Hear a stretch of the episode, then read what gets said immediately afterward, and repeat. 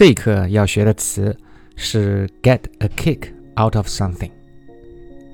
kick 就是用脚踢的意思，可以想做手舞足蹈、踢踢腿。如果一个事情让你手舞足蹈，你一定很兴奋、很开心。比如说，I'm not frightened of taking IELTS tests anymore. I actually get a real kick out of it.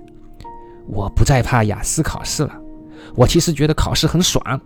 啊，就可以说 I get a kick out of it。那么 kick 呢，还有两个相关的词，大家要了解一下。一个是 kick one's ass，这一听就很疼，对吧？Don't mess with me unless you want me to kick your ass。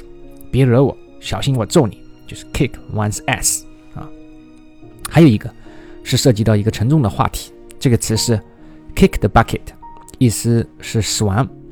这里 bucket 就是盛水的桶。啊，就是 bucket。人们总是害怕谈论死亡的话题，所以产生了各种避免直接讨论这个问题的方法。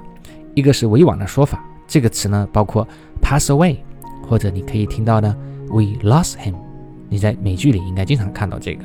这里这个 kick 相关的说法也可以是 kick the bucket。直白的翻译中文就是翘辫子了，啊，死了。你可以想象的，这个词是非常 informal，对吧？不正规、不太尊重死者的说法。